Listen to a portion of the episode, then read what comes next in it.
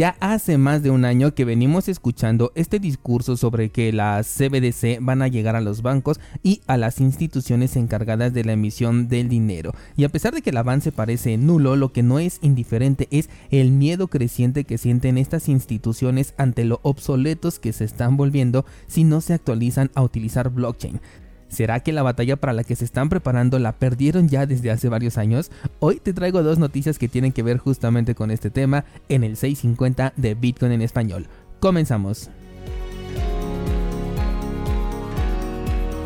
Descentralizados, estamos viviendo un momento histórico y es que las dos noticias que me parecieron más relevantes del día no tienen tanto que ver con cripto, pero sí con el efecto que Bitcoin ha causado. Primero dando el banderazo inicial para la creación de todo un sector nuevo al que le llamamos cripto y después para presionar a las instituciones encargadas del dinero. Y es que nunca había visto tanta preocupación en estas instituciones por implementar o aceptar una tecnología con la que quizás ni siquiera se sientan cómodos o ni siquiera lo tenían planeado antes pero fue la propia evolución tecnológica la que los empujó, la que los está obligando y el resultado podría incluso llegar a ser desastroso si no lo llegan a controlar correctamente. La primera nota nos habla sobre el dólar digital, una CBDC que en teoría poco tendría de diferencia con el dólar actual, que en su mayoría de hecho ya es completamente digital, pero quizás lo más relevante de este cambio sería la eliminación del efectivo, lo cual sería perjudicial, quiero pensar, para países que no son Estados Unidos, pero que manejan el dólar. Esto porque se tendría una forma de controlar a, ese dólar fuera del país,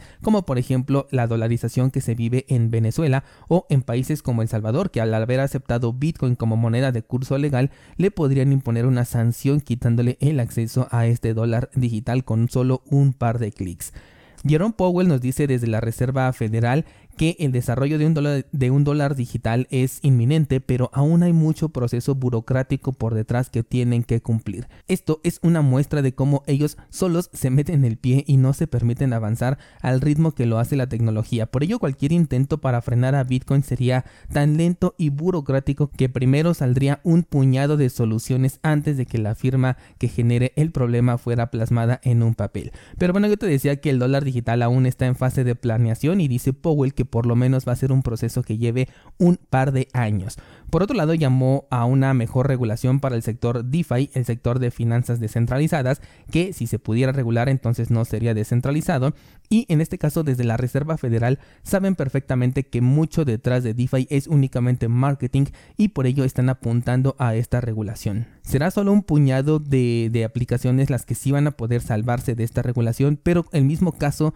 de lo que te comentaba hace un momento, de existir este marco regulatorio, las DeFi que eh, en este momento pues no fueran tan descentralizadas como para eh, evitar esta regulación, pueden evolucionar a un sistema que realmente sea más resistente a la censura o que finalmente sí sea descentralizado, si así lo quieren, y poner de nuevo en aprietos a esta posible regulación que quieren meter o por lo menos haría que se tuvieran que volver a reunir en un nuevo y burocrático debate. La otra noticia viene del Banco Central Europeo, quien ve a las criptomonedas como una amenaza ya para la existencia de esta institución. Christine Lagarde compartió su preocupación al no estar involucrado en la tecnología actual monetaria que ha revolucionado a toda la economía a tal grado que considera que si ellos no innovan o experimentan entonces pueden perder ese estatus de ancla monetaria. Algo que me causa mucha curiosidad descentralizado es que las criptomonedas están obligando a estas instituciones a cambiar, se sienten amenazadas y creen que pueden llegar a perder este estatus de ancla monetaria si es que no se apresuran a adoptar una tecnología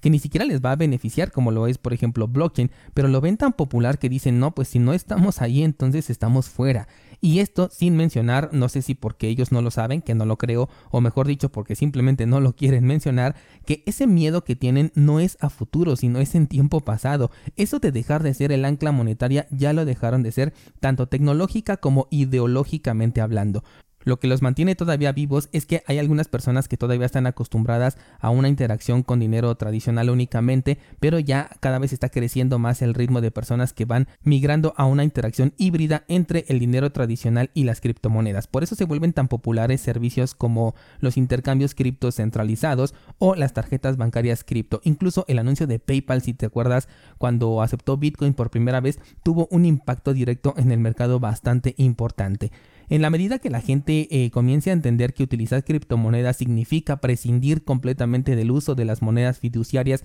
y que además son de aceptación universal, entonces las cosas se van a poner más complicadas para estas instituciones. En la medida que las empresas comiencen a aceptar criptomonedas de forma más común y a nivel nativo, o sea, sin una conversión por detrás a dinero fiat, estas instituciones van a temblar, porque por el momento dicen, no, pues tenemos que acoplarnos a las nuevas tecnologías y con ello se refieren a utilizar blockchain, aunque ellos lo van a manejar como tecnología de layer distribuido, que al final de cuentas será lo mismo, y únicamente será distribuido además entre ellos, por supuesto, porque pues no van a permitir una validación pública. Entonces, esto ya lo tienen, sería un dólar pero simplemente con blockchain y eso difícilmente le ofrece un beneficio a las personas, sobre todo porque una ventaja que tienen las stablecoins, por ejemplo, sobre las futuras CBDC es que son internacionales, mientras que el dólar digital probablemente tenga límites territoriales, por la razón de que Europa va a decir, no, pues mejor pongamos el euro digital como moneda universal, Inglaterra dirá, no, pues mejor pongamos la libra esterlina digital y Nicolás Maduro dirá, pero si yo ya tengo el petro, ¿por qué no usamos mejor esta shit entonces, el no llegar a un consenso va a hacer que la efectividad de una CBDC no se pueda comparar ni siquiera contra la de una stablecoin, que quizás por eso sea que puedan llegarlas a prohibir en el futuro estas monedas para que no puedan competir, competir perdón, contra las CBDC. Pero yo me pregunto, en este caso de que quieran prohibirlas, ¿qué van a hacer con aquellas stablecoins que sean descentralizadas, entre comillas, por supuesto? Qué van a hacer con las otras 10.000 criptomonedas del mercado y sobre todo qué van a querer hacer con Bitcoin y Monero si difícilmente pueden meterle una regulación a estas dos criptomonedas. Christine nos da un mensaje en el que tenemos que estar preparados para el futuro, bueno, según ellos tienen que estar preparados para el futuro, sin embargo ese futuro para el que se quieren preparar lleva 13 años creciendo y siendo ya una realidad, por lo que puedo considerar que por lo menos tienen una década de desventaja y eso a día de hoy 2022, porque si como nos dijo Jerome Powell en la nota